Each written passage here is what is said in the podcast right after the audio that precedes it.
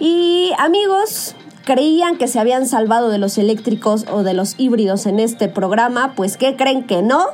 Pero no se trata de cualquier híbrido, se trata nada más y nada menos que el vehículo más potente de la firma Lamborghini y es el Cian, el primer híbrido de la firma con 819 caballos de fuerza. Oye, sí, es un, vehículo que de verdad sorprende, para empezar de cómo se ve, ¿no? Cómo lo ha diseñado Lamborghini, siempre manteniendo estos diseños tan disruptivos, tan angulares, que se inspiran de cierta forma en algunos aviones de combate y cosas por el estilo, pero también por la nueva tecnología que empiezan a utilizar.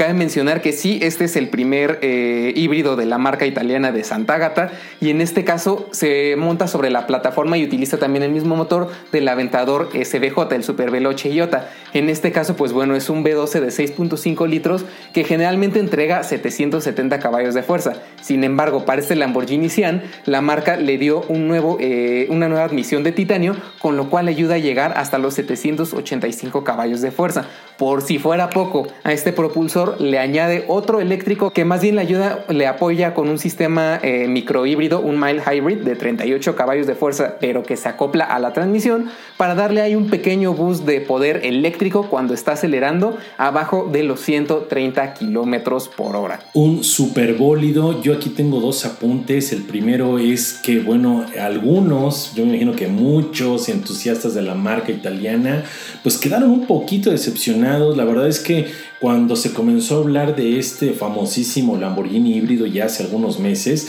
pues casi todas las notas que se publicaron eh, imponían ilustraciones del terzo milenio.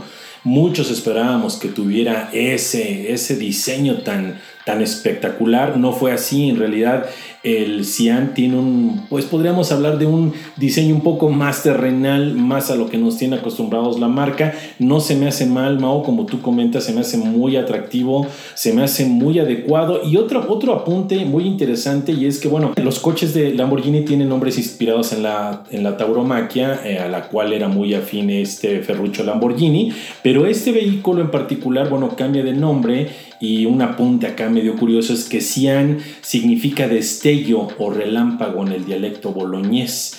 Y bueno, es un claro mensaje de, de que ya la marca está cambiando a una nueva era electrificada. ¿Qué tal, eh? Pues yo creo que el nombre le quedó bastante bien, sin embargo también creo, bueno, en lo personal, debo decir que el diseño no me encantó, sobre todo el frente, tiene un frente ahí medio extraño, a lo mejor yo también esperaba más, digo, no, no está. Muy, es, es ¿sabes qué, Steph? Es un, es un diseño muy Lamborghini, o sea, no, tan, no tan aventurado como el terzo milenio, pero pues, a final de cuentas es un Lamborghini. Sí, claro, pero si ya estamos hablando de un híbrido de tu vehículo más potente en la gama, pues hubieras hecho otra cosa, eso creo yo, o a lo mejor estoy siendo muy exigente, pero bueno, sin duda eso no le quita lo extraordinario que es este vehículo. Eh, mm, eso, eso solamente nos recuerda que nos confirma que los vehículos híbridos y eléctricos pueden ser incluso más potentes que los de combustión o los de gasolina en este caso. Y eh, nada más ahí como, como datito, este modelo hace el 0 a 100 en tan solo 2.8 segundos. Imagínense si parece un avión, yo creo que sí lo es, pero bastante aterrizado. O sea, en lo que terminaste de decir la frase, el Lamborghini Sian ya, ya llegó de 0 a 100. Increíble, ¿eh? No, yo creo que ya estaba en los 300 en lo que yo terminé de decirlo.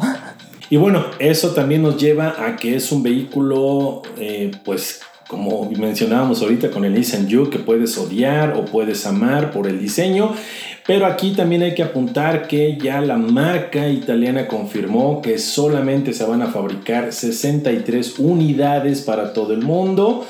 Y el precio, bueno, no está todavía confirmado. Se habla de que podría costar algo así como 3.3 millones de dólares que bueno, hasta antes de que el peso, el dólar se disparara por arriba de los 20 pesos, andaba por ahí en 72 milloncitos, amigos, por si alguien ya quiere ir sacando la chequera o ir preparando el traspaso, bueno, ya más o menos saben cuánto va a costar este vehículo. A ver si con el crédito de la casa me alcanza, porque pues la verdad... Exactamente. Fíjate que me, me suena a un precio un tanto descabellado, sí, pero para lo que estás obteniendo, yo creo que es, es justo. Pero bueno, habrá, obviamente no me sobra ni siquiera un millón ni medio millón, pero bueno, ahí está. Habrá quienes sí. E incluso no dudo que ya estén vendidos, ¿eh? ahora que lo pienso. Sí, segurito, todos ya tienen dueño. Exactamente, sí, exactamente. Esa, sí, es un hecho, ¿eh? Sí, sí, sí, sí. Digo, hay que recordar que al final de cuentas hay gente para lo cual, para, las, para quienes 3.3 millones de dólares, pues es, pues es nada prácticamente es cambio.